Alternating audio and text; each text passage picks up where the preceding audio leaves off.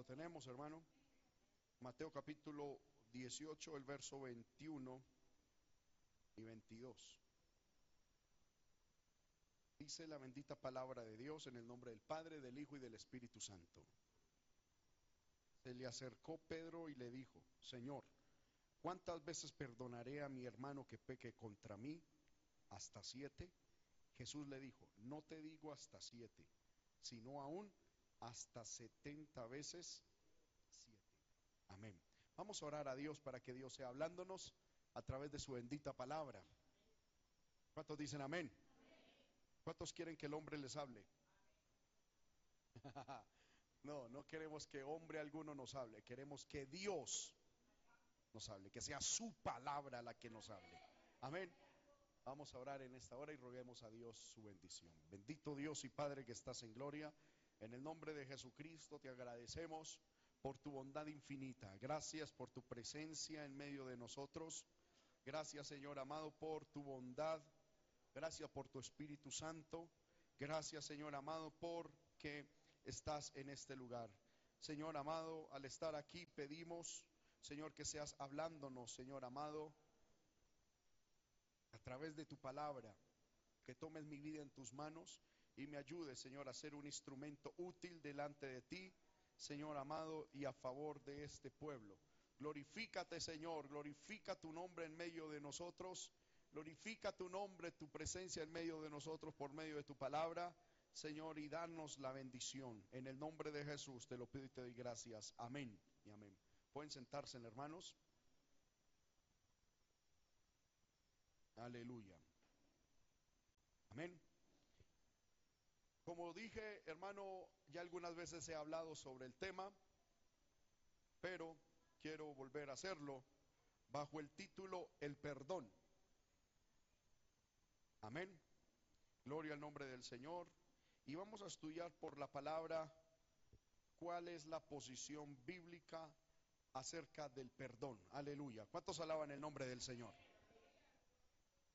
Hermanos míos, la iglesia hoy en día tiene un concepto muy, muy, perdónenme en la expresión, todavía muy mundano sobre lo que es el perdón.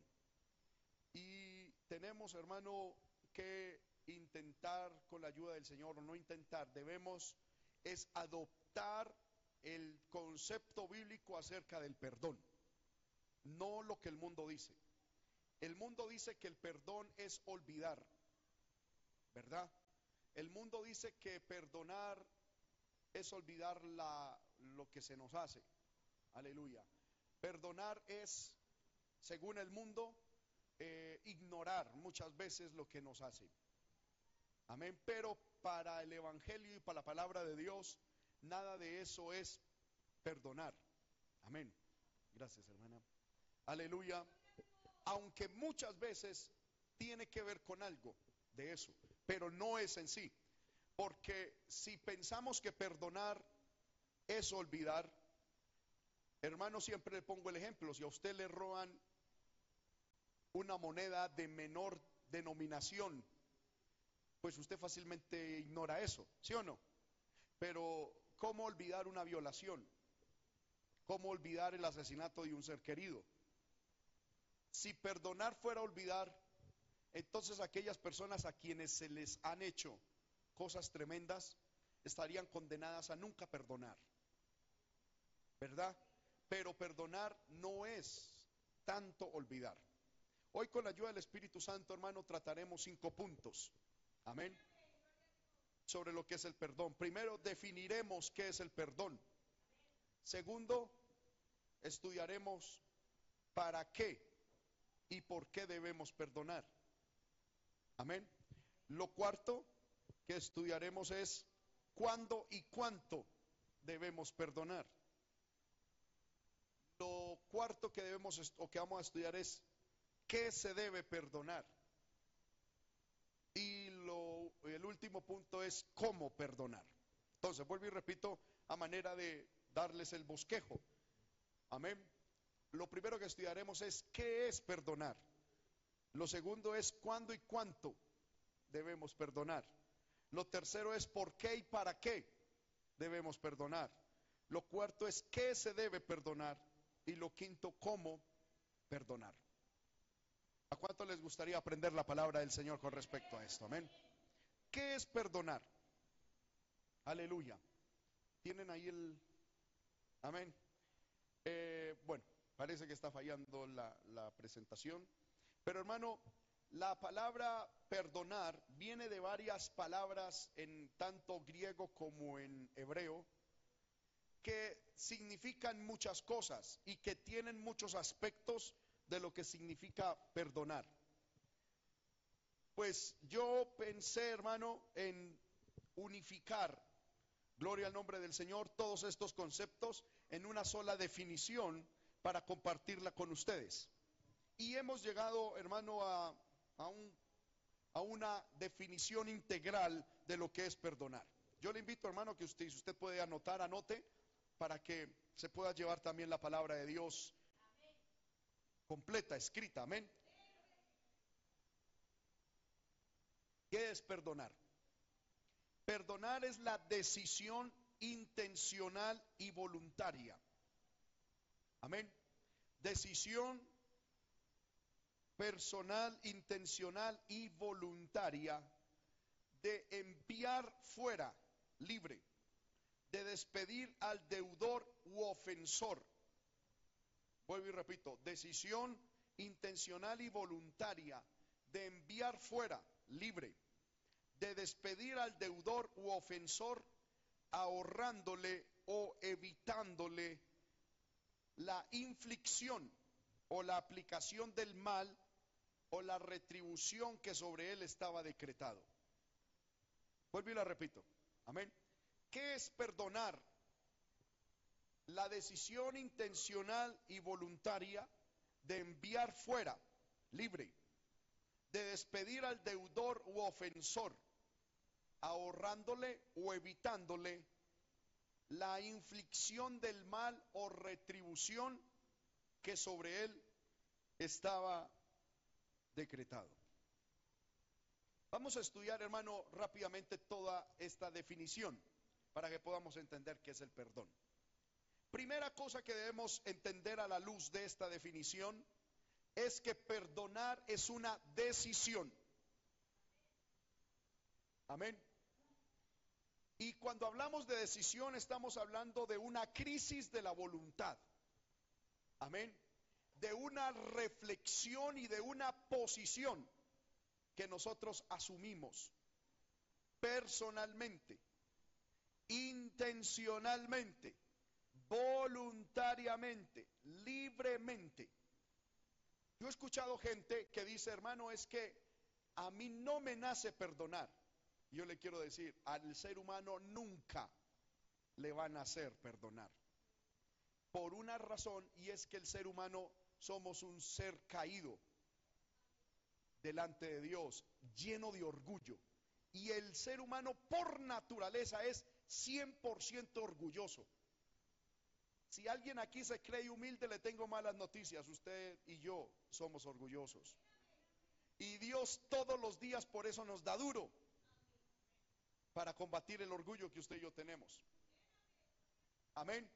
Ahora, por naturaleza el hombre no va a perdonar. Por, sentimientos no va a perdonar. Por eso es que el perdón es una decisión que usted y yo tenemos que tomar. Una decisión, vuelvo y repito, personal, porque es nuestra. Tiene que nacer ahí adentro. Debe ser intencional, racional, voluntaria libre. Amén. Tiene que ser una posición, una decisión, hermano, del carácter allá adentro. Aleluya. ¿Y en qué consiste esa decisión que debemos tomar? Debemos tomar la decisión de enviar afuera, libre, de despedir al deudor u ofensor, ahorrándole o evitándole la inflicción o la aplicación del mal o la retribución que sobre él estaba decretado. Déjeme explicarle esto con algo, hermano, que usted y yo tenemos que entender y que la Biblia, en la Biblia se llama la ley universal de la siembra y de la cosecha. Amén. La ley universal de la siembra y la cosecha es una ley que dice que todo lo que usted y yo sembremos, ¿eso qué? Si usted y yo sembramos aguacates, cosecharemos. Si sembramos tomates, recogeremos tomates. Si sembramos amor, ¿qué cosecharemos? Si sembramos alegría, alegría cosechamos. Hay gente que dice, hermanos, ¿por qué será que yo estoy viviendo lo que estoy viviendo si lo único que yo he hecho es bien? No se equivoque. Sembró mal. Amén. Gálatas 6, 6, 6, 7. ¿Algún hermano lo puede leer, por favor? Gálatas 6, 7. Aleluya. ¿Qué dice? ¿Alguien lo tiene? Por favor, léalo.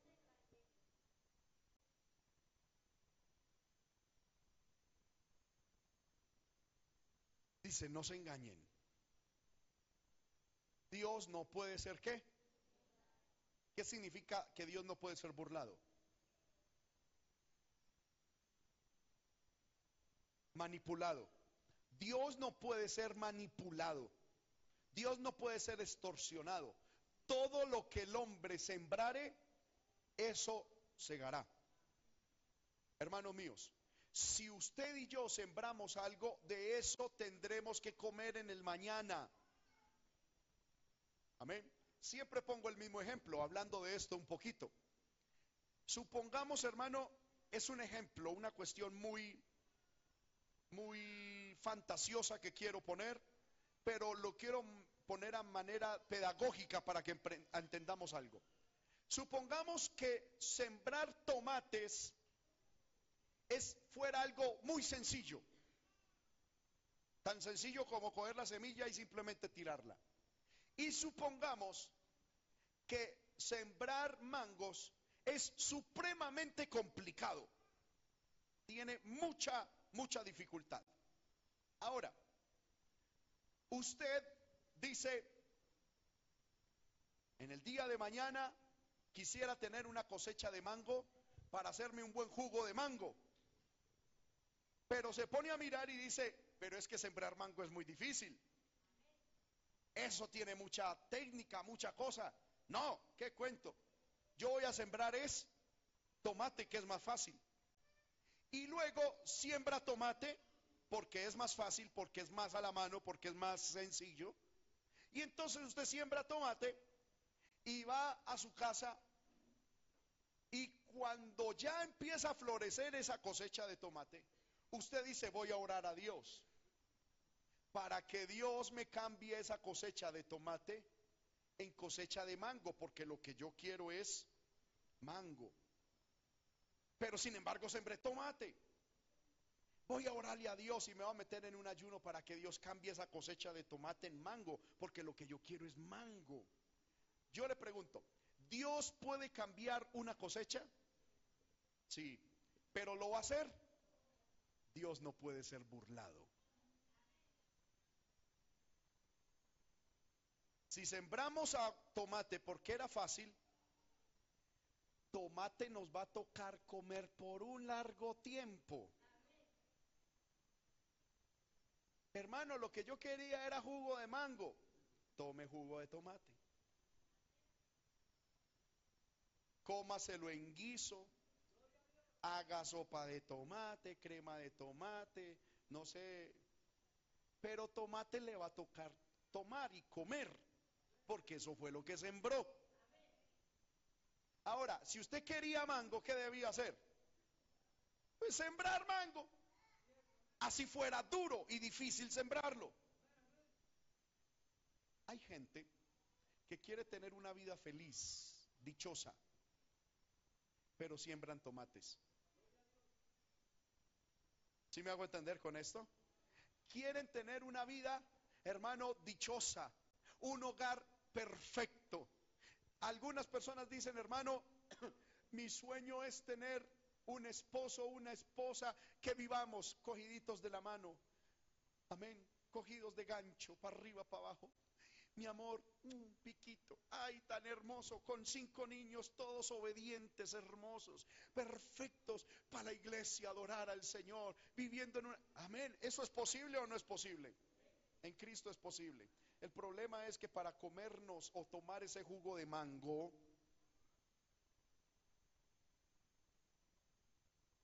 hay que sembrar y esa siembra es dura. Pero no, no queremos eso. Queremos es llegar a nuestra casa a ver fútbol y a ver novelas. Queremos invertir tiempo fuera de la casa con amigos. Queremos estar por fuera de la casa, hacer lo que se nos dé la gana, perdóneme la expresión, ¿sí? Vivir una vida chévere, vivir una vida ojalá lo más relajada del mundo. Y luego decimos, ¿por qué será que mis sueños no se cumplen? Mijo, porque sembraste tomates. Y cuando uno siembra lo fácil, pues le toca tragarse lo fácil. Cuando uno siembra lo sencillo, ¿qué le toca comerse? Eso sencillo que sembró. Usted no puede llegar, tener una vida relajada, por ejemplo, los estudiantes. ¿Qué estudiante anhela perder el año escolar o el semestre? ¿Habrá aquí alguno como para darle una pela? que anhela con todo el corazón perder el año escolar? Yo pienso que ninguno. Todos anhelan tomarse el juguito de mango con un buen grado. Pero sin embargo, ¿cómo viven todo el año escolar? Amén. No haciendo tareas, lo único que quieren es, no quieren llevar cuadernos al colegio, lo que quieren llevar es balones lo que quieren es jugar fútbol, lo que quieren es estar con los amigos, lo que quieren, pero quieren graduarse. Y entonces algunos lo único que hacen todo el año es vagar. Y cuando estamos llegando a noviembre, algunos vienen a Dios, Señor, Señor, que no pierda el año, Señor, que no pierda el año. Dios no puede ser burlado. Sembraste tomates, te va a quedar la cara como un tomate de lo rojo por la vergüenza, por haber sido vago y perder el año. De eso toca comer. Ahora, usted quiere graduarse y ser bueno, le toca desde el primer día sembrar eso. ¿Sí o no? Ser responsable, ser obediente, ser fiel. ¿Verdad? Lo mismo pasa, hermano, con las esposas, con los esposos, con los hogares. Queremos lo que queremos, que todo es bonito. Algunos hermanos dicen, es que yo tengo sueños tan bonitos, pero ¿qué está haciendo en la vida para eso? Sembrando lo opuesto. Dios no va a hacer nada de lo que usted y yo soñamos si sembran, si queremos jugo de mango, pero sembramos tomates. ¿Me hago entender con esto? Es la ley universal. No hay forma de evitarla. No hay forma de burlarla. No hay forma de alterarla.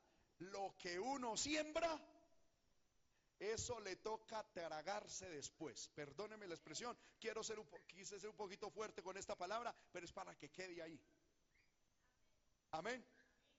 De lo que sembremos, eso después nos va a tocar comernos noche, mañana, tarde y mediodía a toda hora hasta que se acabe esa cosecha. Es decir, lo que tú estás viviendo hoy es la cosecha de lo que sembraste un pasado atrás. No pretendas viniendo ante Dios diciendo, Señor, cambia mi situación. No se engañe, Dios no puede ser burlado. Lo que vives hoy es la cosecha de lo que sembraste ayer. ¿Qué te toca hacer? ¿Mm? ¿Cómo? Empezar a sembrar lo que quieres comer mañana. Pero ¿qué tienes que hacer hoy? Comerse todo lo que sembró ayer. Es decir, mientras usted se come la cosecha de lo que sembró ayer, siempre para que mañana pueda comer diferente. Pero eso no es Señor. Ay, mira mi hogar, Señor, tan terrible en el que estoy. Cámbialo. Y el Señor va y dice, ¿por qué lo voy a cambiar si eso fue lo que usted sembró?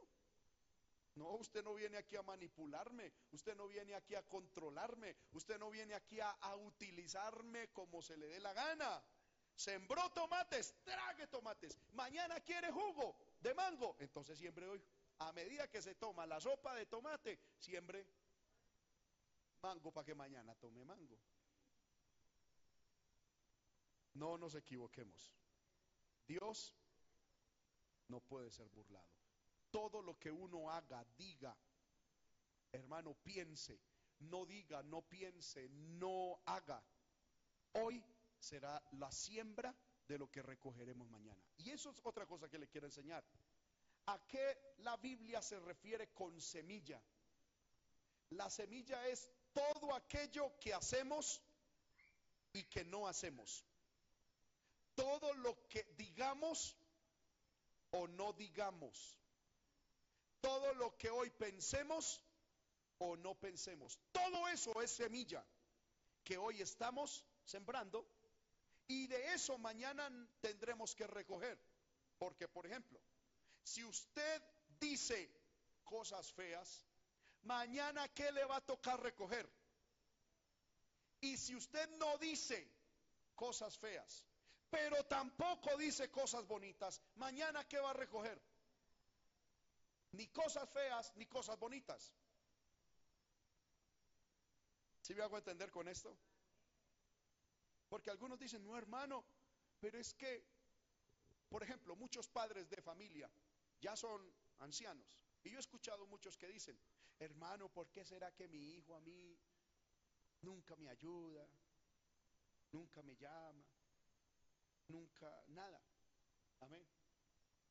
Sabiendo que pues yo lo único que hice fue amarlo eh, y darle todo lo que necesitaba. De pronto usted lo amó, pero alguna vez se lo dijo. Amén. Nunca se lo dijo. Y yo le digo con mucho respeto, los padres anteriormente les daba y les da todavía pena decirle a los hijos que los aman. Amén. y a algunos les da pena decirle a los hijos que los... Ah, bueno, como usted, usted nunca dijo eso, no espere que hoy se lo digan. ¿Sí o no? Padres de familia, díganle a sus hijos que los aman. Y usted verá cómo se devuelve eso para ustedes. Dígale, hermano, a su esposa y recuérdele usted cuánto la ama y verá eso cómo se le devuelve. Hermana, dígale a su esposo cuánto lo ama y cuán importante él es para usted y verá eso cómo se le devuelve a usted. Porque algunas hermanas quieren que su esposo las traten como princesas, pero ellas tratan al esposo como esclavos y viceversa. Hombres quieren que sus esposos, sus esposas las, los traten como reyes, pero ellas, ellos tratan a la esposa como esclavas. No, señor, lo que usted siembre, de eso coma. Amén. Si yo a mi esposa le hago bien, ¿qué me va a venir a mí? Si yo a usted le hago bien, ¿qué me va a venir a mí? Si yo le hago un mal a usted, ¿qué me va a venir a mí? Esa es la ley de la, de la siembra y de la cosecha. Es inevitable alterarla.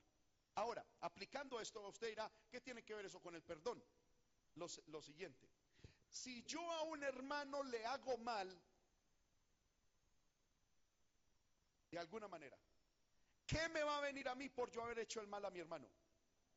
¿Qué me va a venir? Muy bien. ¿Qué es entonces el perdón? Es la decisión voluntaria, personal, individual, de enviar libre, de despedir al deudor u ofensor, ahorrándole la aplicación del mal que sobre él está decretado por haberme hecho mal a mí. Es decir, si Julanito de tal me hizo mal a mí, y yo le digo, sí hermano, yo le perdono, pero luego voy al Señor Padre, tu palabra dice, mía es la venganza, Señor. Yo, mira, yo veré, yo veré, Señor amado. Yo no le voy a hacer nada, pero que tu mano repose sobre ese impío, Padre. Usted no ha perdonado, usted está endemoniado con demonios de odio.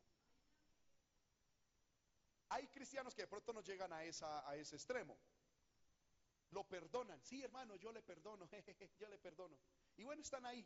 Pero cuando al hermano le sucede una situación mala, ellos sienten un fresquito por dentro y dicen, ay, Dios no se queda con nada, aleluya. Usted no ha perdonado y no podrá perdonar. Usted está cautivo con cadenas y demonios de resentimiento y de odio. Yo he escuchado gente que dice, hermano, imagínese, le presté tanto a Julanito de tal, hermano, y no me los pagó. Y yo dije, bueno, lo perdono. Pero después vi cómo la ruina le cayó. Uy, hermano, es que Dios no queda con nada. Usted es el endemoniado.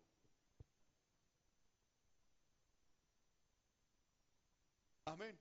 Porque el perdón es la decisión de enviar fuera, libre, al deudor u ofensor ahorrándole el mal que sobre él estaba decretado por el mal que nos hizo a nosotros.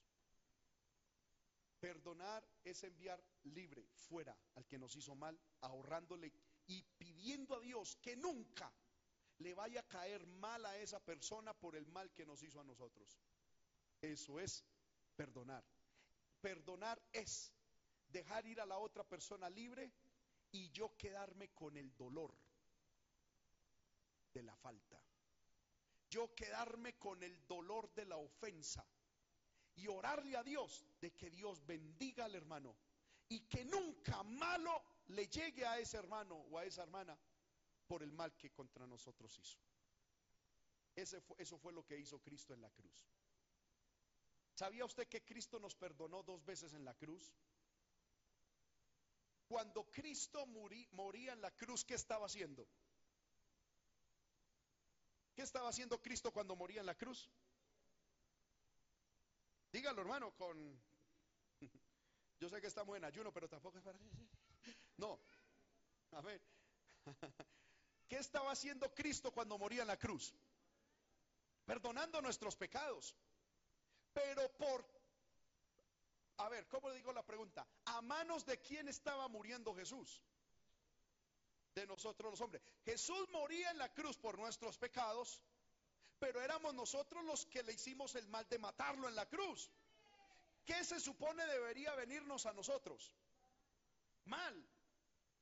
Porque aunque Cristo en la cruz nos perdonó con el hecho de morir en la cruz, éramos nosotros los que lo estábamos crucificando. Por eso Jesús cuando estaba en la cruz perdonando nuestros pecados, le pidió al Padre que nos perdonara el hecho de que lo matamos. Porque donde Jesús muera en la cruz por nuestros pecados, el hecho de nosotros haberlo matado nos hacía merecedores de también morir en la cruz. Con pecados perdonados, pero merecedores de la cruz. Jesús nos perdonó dos veces en la cruz del Calvario. Perdonó nuestros pecados y nos perdonó el hecho de que lo hayamos matado. Jesús dijo, perdónales porque no saben lo que hacen. Con esto Jesús le está diciendo, Señor, perdónales. Primero sus pecados. Y segundo, perdónales el hecho de que me matan. te pido, Señor, que lo que a ellos les, se les tiene que aplicar por naturaleza, por haberme matado, no se les aplique. Yo asumo eso. Y por eso es que hoy usted y yo estamos vivos. Con los pecados perdonados y vivos. Porque Jesús nos perdonó dos veces en la cruz del Calvario. ¿No piensa usted que Él es digno de que le alabemos, hermano, en esta hora? El perdón es, mi hermano me hizo una ofensa a mí, yo le perdono y le pido a Dios con todo mi corazón de que nunca le vaya mal a ese hermano. Así a mí me toque asumir la falta, la ofensa. ¿Cuántos alaban al Señor? Eso es perdonar. Amén. Ahora, el perdón no es para exigirlo, el perdón es para darlo. Porque alguno estará diciendo, ay, tan bueno que a mí me perdonaran así. no. Dios nos está enseñando es como tú y yo debemos perdonar, no como debemos pedir perdón, ni exigir perdón. Es cómo perdonar. ¿Cuántos alaban al Señor? Hermanos míos, la falta de perdón trae cadenas tremendamente a nuestra vida. Porque cuando un hermano ofende, queda enlazado con el hermano con quien ofendió. Y quedan atados. El que ofende queda atado con una cadena de ofensa y de acusación. Y el ofendido queda con una cadena de dolor. Amén. Y ahí es donde, hermano, nosotros tenemos una cantidad de problemas en la iglesia. Porque hay cantidad de ofensas, de cadenas. Escuche bien, que Dios no va a romper. Porque esas cadenas las tenemos que romper nosotros. ¿Me hago entender con esto, hermanos? Las cadenas las tenemos que romper nosotros. Si no las rompemos nosotros, no la va a romper Dios. Ahora, si yo estoy atado con el hermano, yo no puedo decirle, Señor, Señor, dame libertad. Porque esa cadena la puso usted y la tiene usted. La tiene que romper usted. Amén. Entonces, escuche bien. Y, les quiero enseñar algo, hermano, que el Señor en esta semana y en estos días me enseñó. Algo que, que pude entender. Yo traje la cadena aquí, como siempre lo hago. Amén. Hermano, ayúdeme con esto, por favor. Si yo ofendo al hermano, yo quedo atado con una cadena de qué? Ofensa, de acusación. Como lo ofendía a él, él queda atado con una cadena de, de dolor. Muy bien. ¿Qué está haciendo Satanás hoy en día? Mire, yo lo ofendí a él. Sí, le dije algo, hice algo, lo ofendí a él. Él quedó ofendido. ¿Y qué me enseñó el Señor en estos días en oración? Me dijo, mira la trampa de Satanás. Yo lo ofendí a él, él quedó ofendido. Y por el hecho de que él esté ofendido, entonces yo también me ofendo.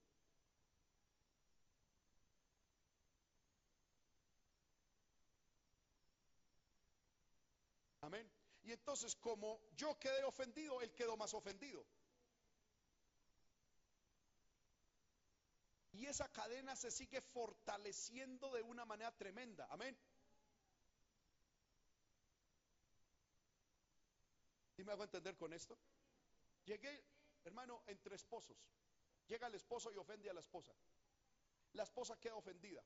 Y entonces ella queda por ahí.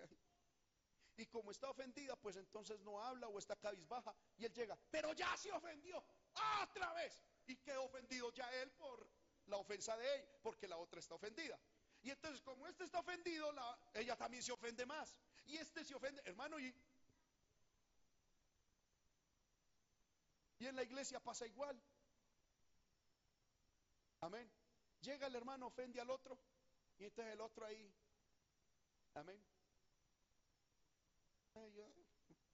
Y entonces lo miramos y como ya vimos que cambió de, de semblante, amén, ya se ofendió, ya, y ahora la víctima es el ofensor. Ahora le toca venir al ofendido a decirle, hermano, yo veo que usted me ofendió y se ofendió. Yo le perdono, poder hermano, en el Señor. Si me hago entender? Ya se ofendió por eso. ¡Ah! No, no, no, no, no, no. Y entonces como yo estoy más ofendido, él se vuelve a ofender. Amén. Y otra vez, pero siguió más ofendido. Hermano, y esa es la trampa del diablo. Amén. ¿Estoy hablando verdad o es... Hermano, y yo pregunto, ¿cuándo vamos a salir de esto? Todos los días el más ofendido y yo, sabiendo que ofendí, también ofendido. Hoy en día eh, el Señor me, me enseñó, Satanás está haciendo que los ofensores sean víctimas de su misma ofensa. Amén. Y esa es una forma de pensar del mundo que se está metiendo en la iglesia. Mire que hoy en día, hermano, una persona mata a un niño o a una niña, lo meten a la cárcel y casi que a la sociedad le toca ir a pedirle perdón. Porque según los psicólogos hizo eso por alguna presión social. Porque es que ese delincuente es fruto de la sociedad. Y entonces hay que ir a pedir perdón. El victimario se vuelve víctima. Y eso se está metiendo en las casas. Amén. La hermana ofende al esposo y él queda ofendido, le molestó y de pronto, porque cuando uno está ofendido sí que tiene formas para manifestarlo, ¿cierto? Cuando uno está ofendido hasta el caminado cambia, hermano, uno como que, ¿verdad? Uno, amén, como que se hace sentir, amén, siempre anda suavecito. Y con la forma de, andar la otra persona, ya está ofendida. Y entonces el ofensor ya se ofendió, vea pues, y ahora, y ahora el ofendido es el ofensor. Hermanos míos, aquí en Sogamoso, y si alguno nos ve, dejemos de ser tan inmaduros. Y si por esto usted se ofende, yo no me voy a ofender. Lo siento, oféndase usted solo. Pero dejemos de ser tan inmaduros, tan niños. Amén. Que yo ofendo y que porque el otro se ofende, yo me ofendo. Por Dios, habráse visto, decían las abuelas. ¿Sí? habráse visto tal locura. ¿Cómo es posible? Si por lo menos, hermano, si yo ofendí, por lo menos debo tener el carácter de saber ofendí.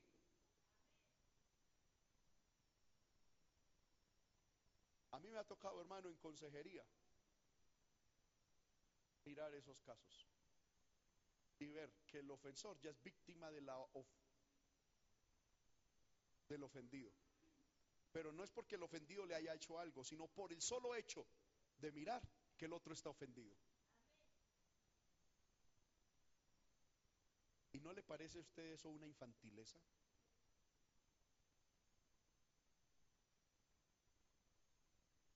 Igual voy a seguir predicando así me miren raro, ¿sí o no? O sea, yo, ¿yo qué hago? Amén.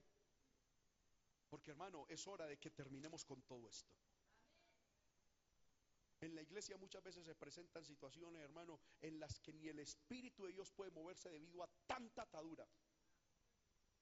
Y hay cantidad de gente, hermano, ofendida el uno con el otro, el otro con el otro, con el otro, con el otro. Y si nos vamos a mirar, hermano, esto parece una telaraña. Este ofendido con este, pero este ofendió a este, este con este, este con este, este con este, hermano. Y estamos unidos, pero no con la libertad del Espíritu Santo, ni con la unidad de Dios, sino unidos con las ataduras del diablo, que el Señor lo reprenda. Amén. Cada cual debe asumir su responsabilidad. Este es el año de la responsabilidad. Y cada cual debe asumir su responsabilidad delante de Dios. Si dije algo que no debía haber dicho, asumo mi responsabilidad.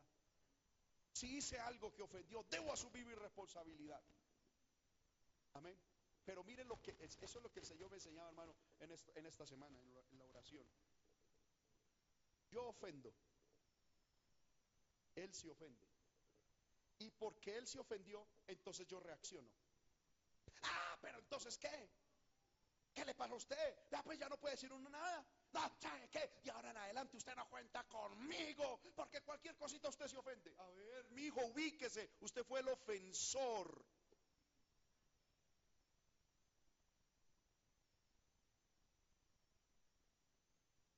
Usted la embarró tenga pantalones para asumir su ofensa. Amén. Y entonces él se sigue ofendiendo, yo me sigo ofendiendo, y todos como un par de niños infantiles, ofendiéndose, ofendiéndose, y el diablo feliz riéndose de, esa payasada. Amén o no amén. Eso pasa mucho en la casa y yo lo, digo. El esposo ofende a la esposa y entonces se acuesta en la cama. O sea, él la ofende. Y ella ofendida va por allá y hace un huevo medio endemoniado. porque está ofendida. Y entonces llega y dice, trague. Y entonces cuando él ve que le dio ese huevo endemoniado y le... Ah, pero que ya se ofendió. No se le puede decir nada. A ver, usted es el, usted es el que empezó. Usted es el ofensor. No se vuelva víctima de su propia... Amén, de la ofensa con que usted ofendió. Si usted hizo algo y su esposa está así, usted es el culpable. No se vuelva víctima de su esposa cuando usted es el culpable o de su esposo. Y entonces usted y entonces se acuesta ahí, a un lado, en la esquina, justo en la orilla del colchón, hermano. Medio temblor de dos, de dos puntos, se cae porque está en la orilla. Y la otra también allá. Y el diablo en la mitad. Aleluya. Amén.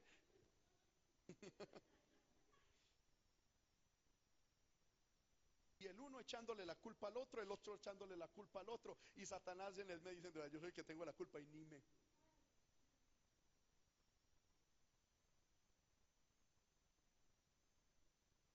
Amén.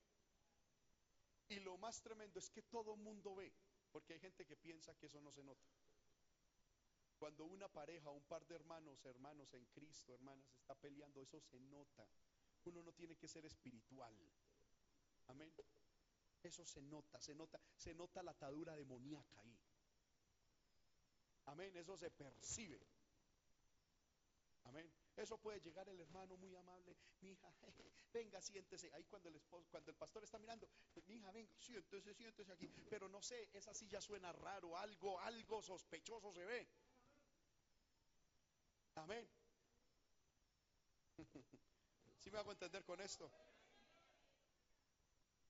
Y el diablo está poniendo en la iglesia estas cadenas. Amén. Y hoy encontramos que el pueblo de Dios no alaba a Dios, no puede servir a Dios. Siempre pongo ese ejemplo, para algunos puede ser repetitivo, lo voy a volver a hacer, para aquellos que no, que no lo han visto, y aquellos que ya se les olvidó. Yo soy el ofensor del hermano, váyase por favor bien para ahí hermano, como si estuviera enojado conmigo. No se mueva, no se mueva, quédese ahí quieto. Amén. Llegamos aquí, yo lo ofendí. Le dije, uy, qué corbata tan fea. ¿Cómo quedó él? Pues esto es un ejemplo, no, no es que de verdad. Amén. Él queda ofendido, queda ahí. ¿Sí? Bueno, listo. Amén. Luego llegamos al culto y, el pastor o el director dice, vamos a alabar a Dios. Entonces mire para allá, por favor. Y vamos a dar palmas. Vamos a alabar a Dios. Estas ataduras impiden que sirvamos, que alabemos a Dios. Amén o no amén. Si Dios a él lo quiere usar y le dice, hermano Yamid, te quiero usar en la librería. Y a mí me dice, yo lo quiero usar tocando el bajo. Vaya, cúmplale al Señor, vaya para la librería. Y yo para servir a Dios en el bajo. Ninguno de los dos puede porque hay ataduras. Por eso es que cuando hay una atadura de estas, casi siempre el pueblo de Dios dice, entonces lo que estoy haciendo no lo vuelvo a hacer. Porque hay una atadura. Y mi pregunta es, o por ejemplo en los hogares, hay una pelea y alguno de los dos dice, yo no voy a ir al culto. Amén. ¿Por qué? Porque hay esto.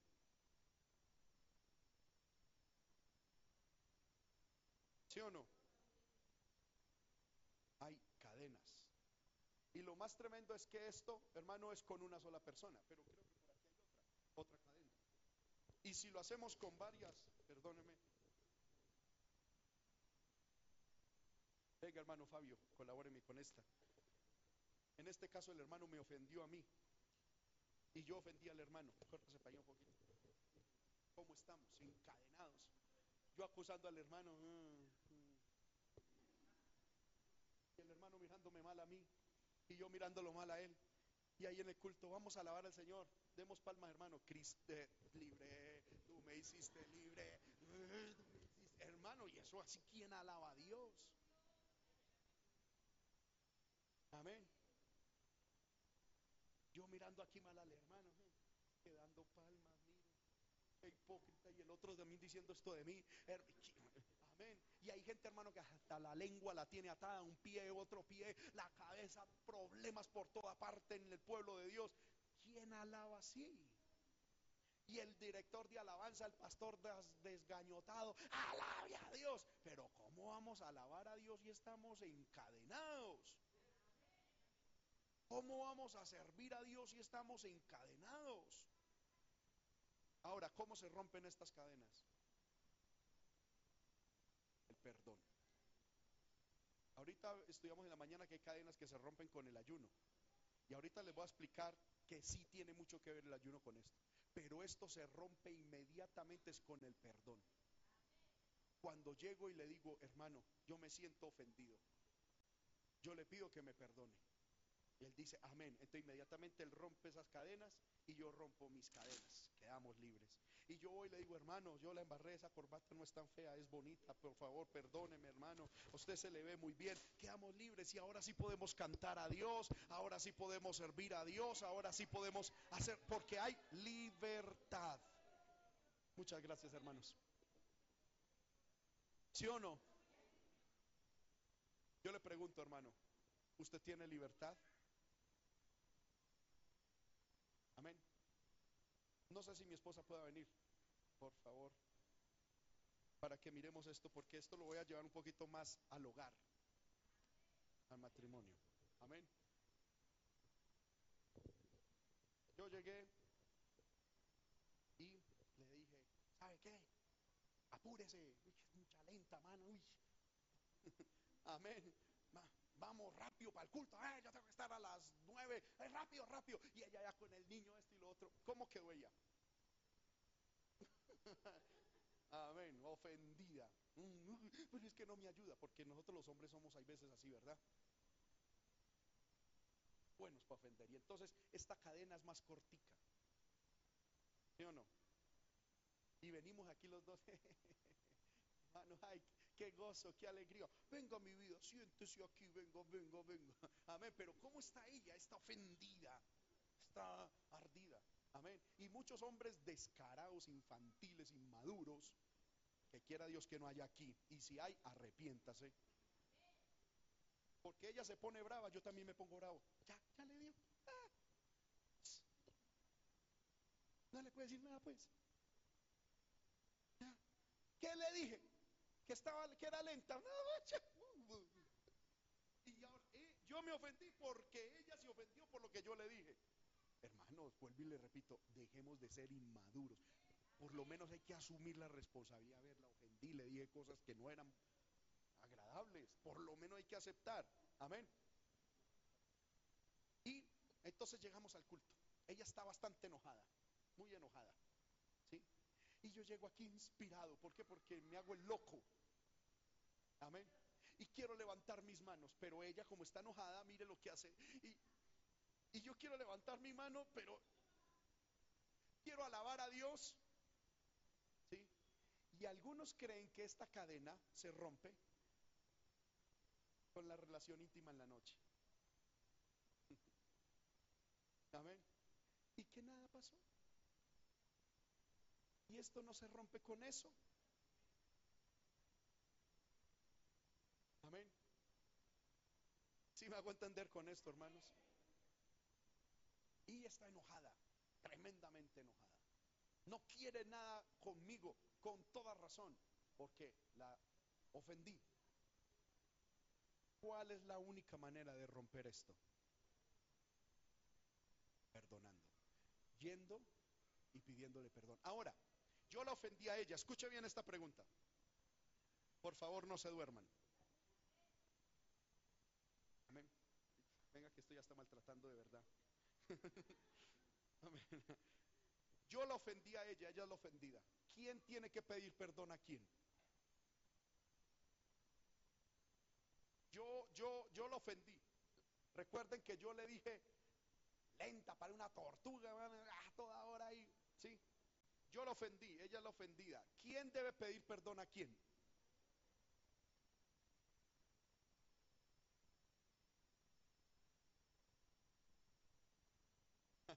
Amén. ¿Quién debe pedir perdón? Le voy a decir la respuesta. Debe pedir perdón el más inteligente de los dos. No el más espiritual, sino el más inteligente. Porque ¿qué persona inteligente quiere vivir así? Yo tengo, si yo soy el más inteligente, llego y le digo, amor, ¿sabe qué? Perdóneme, la ofendí. Y si ella es inteligente, ella va a decir, amor, ¿sabe qué? Perdóneme. Porque ella también tendría que pedir perdón. ¿Sabe por qué? Por haber dejado almacenar en su corazón rabia y malestar por lo que yo le dije. Porque si ella también no hubiese querido dejar almacenar eso, no lo hubiera tenido. Muchas gracias, todo era falso, ¿no? Era un ejemplo. Amén. ¿Sí me hago entender con esto, hermanos? ¿Quién debe pedir perdón? Algunos dicen, es que hermano, yo soy el ofendido. ¿Quién debe pedir perdón? El más inteligente de los dos. No el más espiritual, el más inteligente. El que, el que sepa, el que más rápido entienda que está encadenado, que está atado. Porque algunos dicen, hermano, pero es que yo fui el ofendido. Pero ¿para qué también dejó almacenar dolor en su corazón? Porque yo soy responsable. No por lo que me hagan, sino por lo que yo siento. ¿Sí me hago entender? Hermano, usted a mí me puede decir lo que quiera. Y usted es responsable por lo que me dice. Pero yo soy responsable por lo que yo dejo almacenar en mi corazón, por lo que usted me dijo. Amén. Algunos dicen, hermano, pero es que usted era lo que me dijo. Sí, puede ser. Él responderá delante de Dios por lo que te dijo. Pero tú responderás delante de Dios por lo que dejaste almacenar en tu corazón.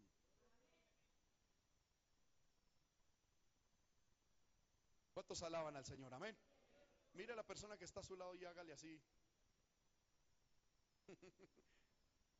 Gloria al nombre de Cristo. Jesús, para mencionar esto del perdón, comentó una parábola. Vamos a Mateo capítulo 18, verso 23. Pasemos otra, porfa. Ya, ya, hasta ahí, hasta ahí. ¿Va atrás? Amén. Dice, por lo cual el reino de los cielos es semejante a un rey que quiso hacer cuentas con sus siervos. Y comenzando a hacer cuentas le fue presentado uno que debía, ¿cuánto? ¿Cuánto debía? Diez mil talentos. Aleluya. A este como no pudo pagar ordenó su señor venderle y a su mujer y a sus hijos y todo lo que tenía para que se le pagase la deuda. Entonces aquel siervo postrado le suplicaba diciendo, Señor, ten paciencia conmigo y yo te lo pagaré todo. El Señor de aquel siervo, movido a misericordia, le soltó y le perdonó la deuda. Vamos a estudiar esto rápidamente. Había un rey que tenía sus siervos. Uno de ellos, ¿cuánto le debía? Diez mil talentos. Démosle por favor el siguiente.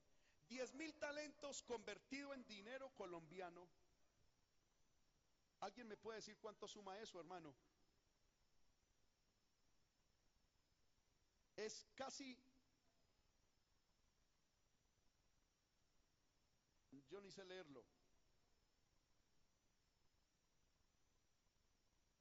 Como casi un billón casi un billón de pesos. Amén, casi. 964 mil 80 millones, casi un billón de pesos. Me llama la atención esto, hermano, cuando un siervo va a pedir una, un, préstamo de esos. Los hermanos que son aquí bancarios, cuando una persona va a pedir un billón de pesos en préstamos. Mi otra pregunta es, ¿en qué se gastó un billón de pesos? Hermano, bueno, no sé, pero lo cierto es que había alguien que debía eso. Amén. Y cuando se le pidió que lo pagara, como no tenía, el Señor le ordenó que se le vendiera como esclavo y no solamente a él, sino a la mujer y a los hijos. Y a todo lo que tenía. Para que con eso por lo menos pagase algo de la deuda. Como aquel siervo no tenía, se postró y le suplicaba diciendo, ¿qué fue lo que le, que le pidió el siervo?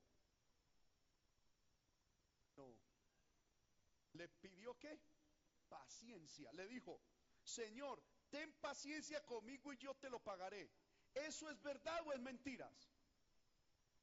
Cuando un siervo, un esclavo, va a poder pagar un billón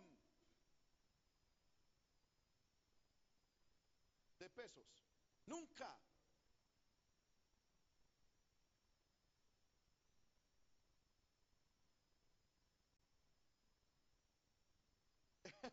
es lo mismo.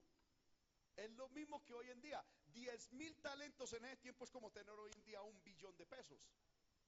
Un, hermano, él no pidió que le perdonara. Él llegó humillado diciendo, ten paciencia y yo te lo pago. Le dijo una mentira. Él nunca lo iba a pagar. Si hubiese podido pagarlo, ya lo hubiera pagado. No hubiese tenido que llegar a ese punto de que casi lo venden a él, a, su mujer, a la familia y a todo lo que tenía. No, hermano, si, si una persona tiene para pagar, ¿por qué tiene que esperar que el banco le embargue? ¿Sí o no? Si tiene para pagar, paga.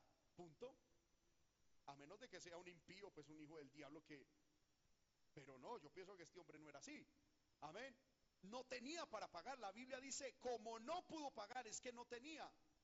Era un esclavo. Sin embargo, él llegó y le dijo al, al, rey, le dijo, ten paciencia, yo te lo pago todo. Él no llegó ni siquiera humillado, pidiendo perdón. Llegó diciendo, te lo voy a pagar, pero ten paciencia. El rey se puso a mirar y dijo, este pobre muchacho ni sabe dónde está parado. ¿Cómo, cómo que me va a pagar? Ten paciencia. ¿Cómo? Lo que está esperando es morirse para que la esposa quede con la deuda. No, dijo, ¿sabe qué? Le voy a perdonar. Dice la Biblia, entonces el Señor de aquel siervo, movido a misericordia, le soltó y le perdonó la deuda. ¿No es eso la definición que tenemos como perdón? ¿Qué es el perdón? La decisión voluntaria y libre de dejar ir libre, de soltar al deudor, ahorrándole la aplicación del mal que sobre él estaba decretado por el mal que nos hizo. Este hombre se le robó un billón de pesos al rey. Y el rey tomó la decisión voluntaria y libre de despedirlo y de cancelarle esa deuda. No hay deuda. Amén. Ahora, ¿qué hizo este hombre? Saliendo aquel siervo, halló a uno de sus consiervos que le debía cuánto? 100 denarios. 100 denarios corresponden a 100 días de trabajo. Si lo traducimos en pesos colombianos, más o menos cuánto, lo que pasa es que ese dato está un poquito desactualizado, ¿cuánto serían tres meses de trabajo? Póngale dos millones cien. ¿Cuánto debía él? Un billón de pesos. ¿Y cuánto le debían a él? Póngale dos millones quinientos para redondear cifras. Ahora, a él le debían dos millones quinientos dice la Biblia que él cogió al que le debía dos millones quinientos y lo ahogaba diciendo, págame lo que me debes. Entonces su consiervo, postrándose a sus pies, le rogaba diciendo, ten paciencia conmigo y yo te lo pagaré todo. Ahora le pregunto, ¿esto es verdad o es mentiras? Eso sí era verdad, porque era más fácil de pagar. Vuelvo y repito, ¿qué es más fácil pagar? ¿Un billón al rey o que le pagaran a él dos millones quinientos? Era más fácil que le pagaran dos millones quinientos. Pero él no quiso ser movido a misericordia ni soltarle, aunque a él se le había perdonado toda esa deuda, sino que dice la Biblia que lo echó en la cárcel hasta que pagase la deuda. Ahora, pregunto lo siguiente, un hombre en la cárcel, ¿cómo va a pagar una deuda? No puede. ¿Qué es lo que había en el corazón de este hombre? Total maldad. ¿Sí o no? Una estrategia endemoniada.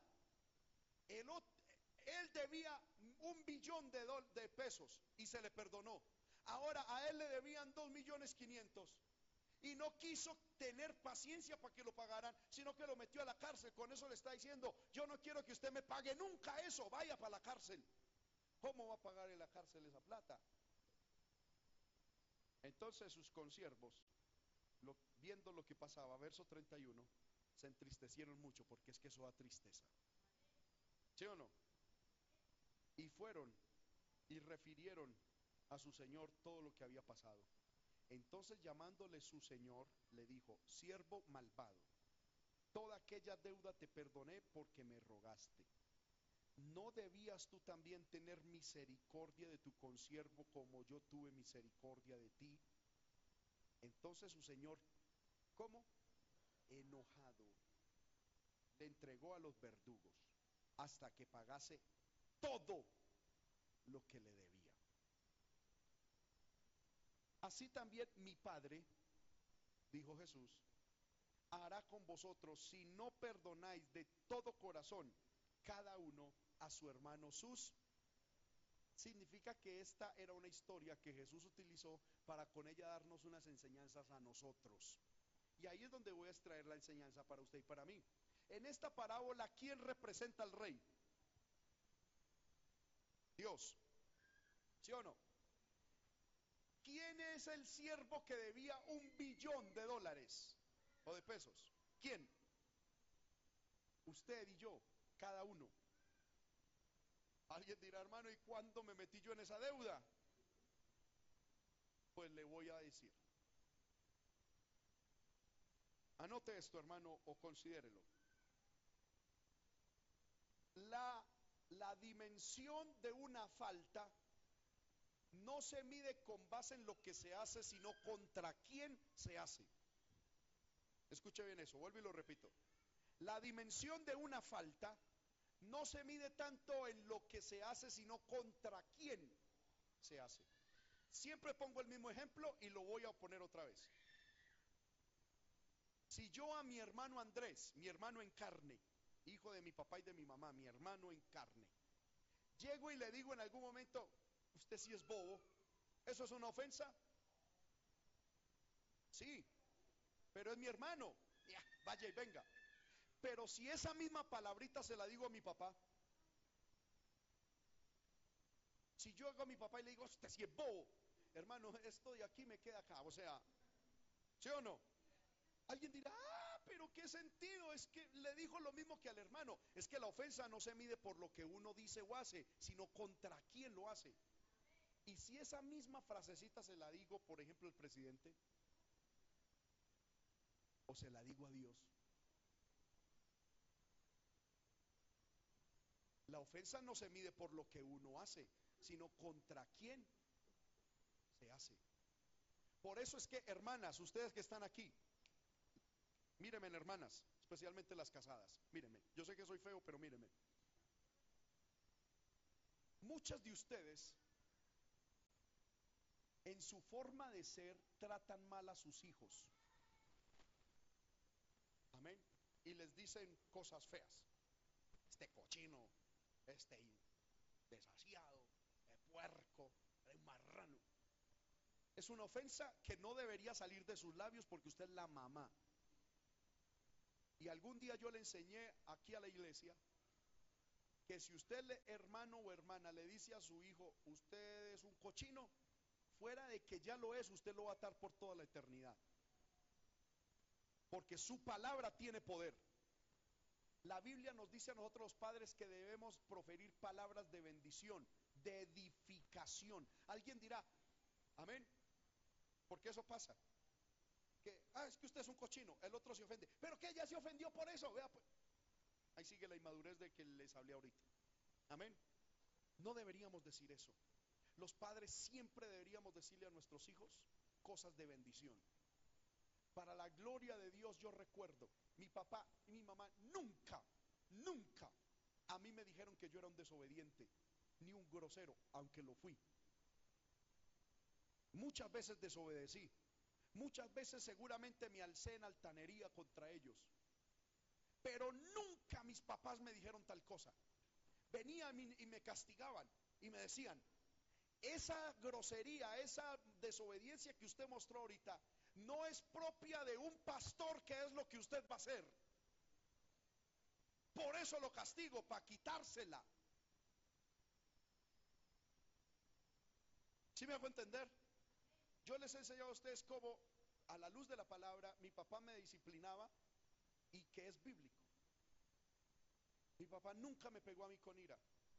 Antes de castigarme me sentaba y me abría la Biblia y me decía, Juan David, la Biblia dice tal y tal cosa, mire lo que dice acá, mire lo que dice acá y mire lo que dice acá. Con base en lo que dice la Biblia y con base en que usted no hizo lo que dice la Biblia y por cuanto usted va a ser un hombre de Dios, un hombre de bien, lo voy a castigar para que quite eso de su vida. Correazos duros, pero sin ira y siempre fundamentado en la palabra de Dios. Nunca mi papá me pegó un coscorronazo diciendo, quite ahí, grosero, y bueno para nada, yo no sé para qué vino a este mundo. Yo he escuchado padres de familia que le dicen a los hijos, te parece un hijo del diablo, entonces usted es el diablo, porque es hijo suyo. Hay mamás que le dicen a los hijos, usted es un marrano, entonces usted es la marrana mayor. Que su hijo.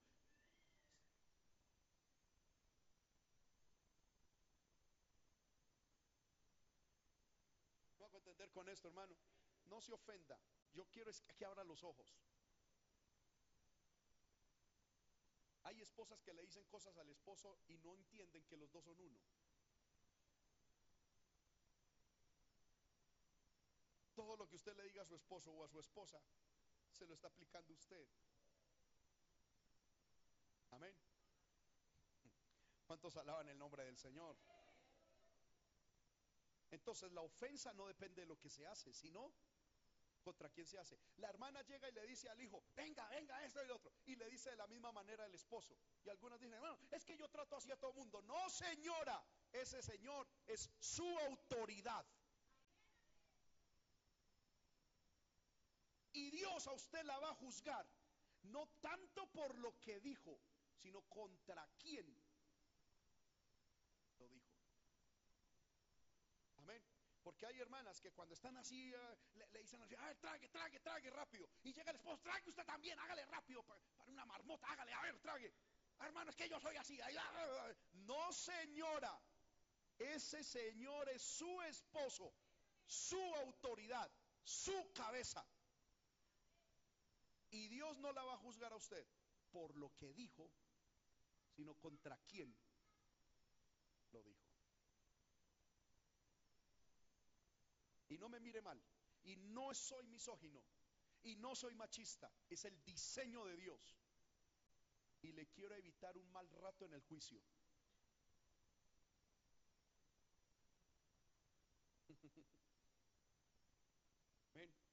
Esta enseñanza debe empezar a aplicarse en los hogares. Porque en los hogares hay mucha, muchísimo irrespeto y mucha ofensa hacia la autoridad que son los esposos. El esposo nunca debe reclamar autoridad, nunca. Pero la esposa siempre se la debe de dar. Amén. Es tan así, hermanos, les voy a enseñar esto. Es tan poderosa la autoridad de un esposo en el hogar que la Biblia dice que el dueño del cabello de la esposa es el esposo.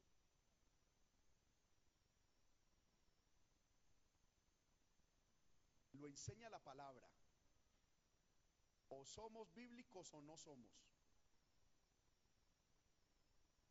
Es decir, Dios, que es la máxima autoridad, escuche bien esto, le dice al varón que conserve el cabello en su esposa largo. Y la mujer debe tener su cabello largo por causa de su cabeza. No es la cabeza esta, sino su cabeza que es el esposo. Y a, y a, su vez el esposo debe conservar el cabello largo en la esposa a causa de su cabeza, que es Cristo. Es decir, si un esposo llega y le dice a la esposa, córtese el cabello porque yo mando, ese hombre ya se desligó de la cabeza que es Cristo. Usted, hermana, no tiene derecho para eh, obedecer eso porque ya se desligó. Ese hombre ya perdió la autoridad. Pero si ese hombre dice, yo quiero que usted o mis hijas tengan el cabello largo, se tienen que someter. Si no me quiere creer, lea en su casa 1 Corintios capítulo 11. Ahí está clarito. Hay hermanas que de un momento a otro aparecen con cosas raras y el esposo, "Ah, ¿y esto? Amén. No es bíblico. Y no me mire mal. Mire mal a Dios si quiere, pero no me mire mal a mí porque yo lo estoy diciendo en la Biblia. Amén. Mi esposa, cuando se va a hacer algo en el cabello, primero me dice, amor, yo me quiero, por ejemplo, hacer algo, no sé, co- recortar las puntas. Yo le digo, oremos. Amén. Y yo oro, Señor, guíame. Yo estoy sujeto a mi cabeza, que es Cristo. Y muchas veces le he dicho, no, no. Amor, pero esto y lo otro. No, todavía no. No siento paz de parte de Dios en mi corazón. Amén. Sigo orando, Señor, guíame con respecto a mi esposa. Un momento a otro siento en mi corazón, amén, amor, hágale. De verdad, amén, listo. Y todo fluye en bendición.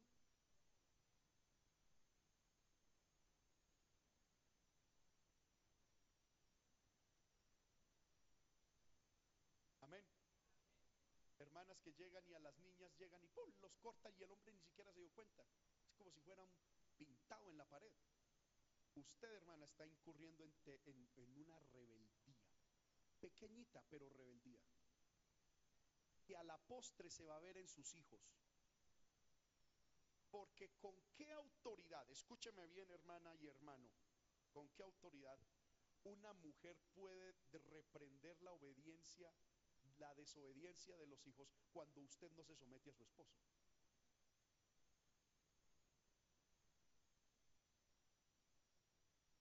¿Mm? Alguien que por favor 2 de Corintios capítulo 10 verso 6. El que tenga el texto, por favor, levante la mano. ¿Quién tiene el texto? Hermana Rosita, léalo fuerte, por favor.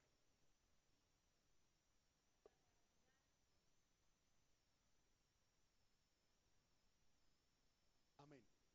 ¿Cuándo estamos autorizados por Dios para castigar toda desobediencia? Cuando nuestra obediencia sea perfecta. Porque yo le pregunto algo. ¿Cómo es posible que una mamá llega y le diga a los hijos, no me grite? Y usted, esposo mío, haga esto. A ver, a ver, a ver, a ver, a ver, ubícate, ubícate. ¿Usted con qué autoridad le pide a su hijo que no la grite, que porque usted es autoridad, pero usted a su autoridad no se le somete y si lo grita? Amén. ¿Estamos aprendiendo, hermanos? Yo veo que algunos, si, si las miradas, hermano, hablaran, o sea, yo estoy asusta- asustado. Yo veo algunas que en la mente están... mm, mm.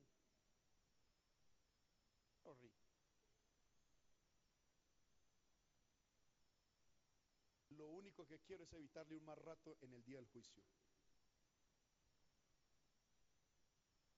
Usted viva como quiera, ¿sí o no? Haga lo que se le dé la gana. Yo le enseño la palabra. Que usted no quiere es su problema y las consecuencias las llevará usted. Pero yo le enseño la palabra tal y como está. Amén. Ese hombre que está a su lado, que se dice ser su esposo, calvo, pecuecudo, barrigón, con mal aliento, es la autoridad en su casa. Chiquito, alto, negrito, mono, ojinegro, ojiazul, estudioso, ignorante, como sea, es la autoridad en su casa.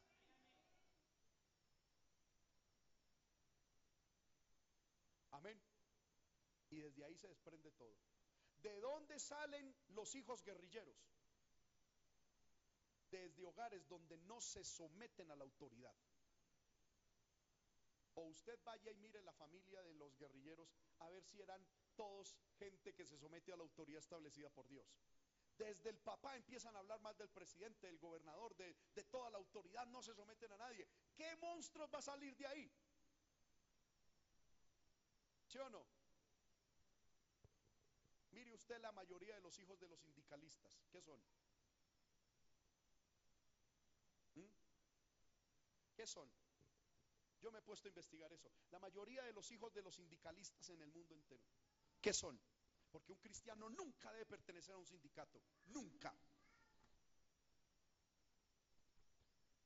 Amén. Yo un día lo prediqué aquí. Y a mí me quedó, o sea, lo prediqué con, lo que Dios puso en mi corazón y me quedó la espina. Dije, Señor, ¿será que sí? ¿Será que no? Y como casi todos los días escucho Volvamos a Dios, un día escuché al hermano Gustavo Martínez, como a los dos o tres días, Dios confirmando la palabra. Y él decía, ningún cristiano verdadero debe pertenecer a un sindicato. Ay, yo descansé y dije, gloria a Dios, gracias Señor, porque, amén. Y es que es verdad. Hermanos míos, cuidado con la autoridad. Cuidado con la autoridad. La autoridad no depende de quien la tenga, sino de lo que tiene. Punto. Usted puede ser muy lo que quiera ser, pero si Dios pone una autoridad delegada en un niño, hay que someternos al niño. Yo puedo ser muy pastor y muy lo que quiera ser, pero si voy en mi carro y en la esquina sale un niño con un uniforme y con un palito, pare, ¿qué tengo que hacer yo? Decirle, quítese de ahí, berrinchoso, yo soy el pastor, el gran reverendo. No, quítese de ahí, usted no. No, parar. Y detenerme hasta que al niño le dé por hacer esto y decir, siga.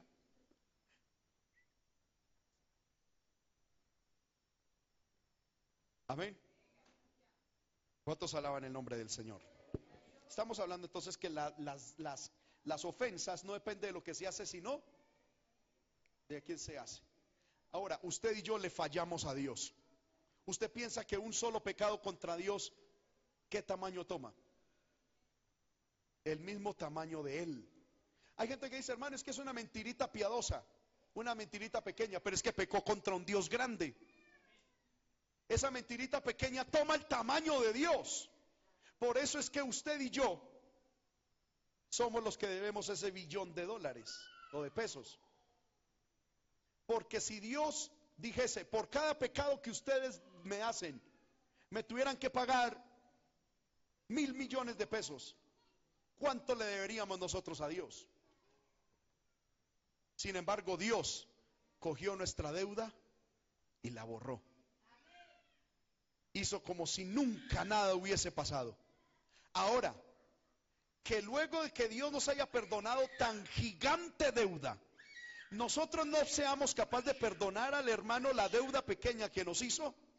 Dios dice, si usted no es capaz de perdonar la deuda que su hermano, que usted tiene con su hermano, que su hermano tiene contra usted, o, o esa ofensa, si usted no es capaz de perdonarle, entonces yo tampoco perdono lo que usted tiene contra mí. Es claro, sencillo, ¿verdad? Muy bien, hermano. Ahí llegamos a un punto. ¿Cuánto y cuánto debemos perdonar entonces? Esa es la segunda pregunta.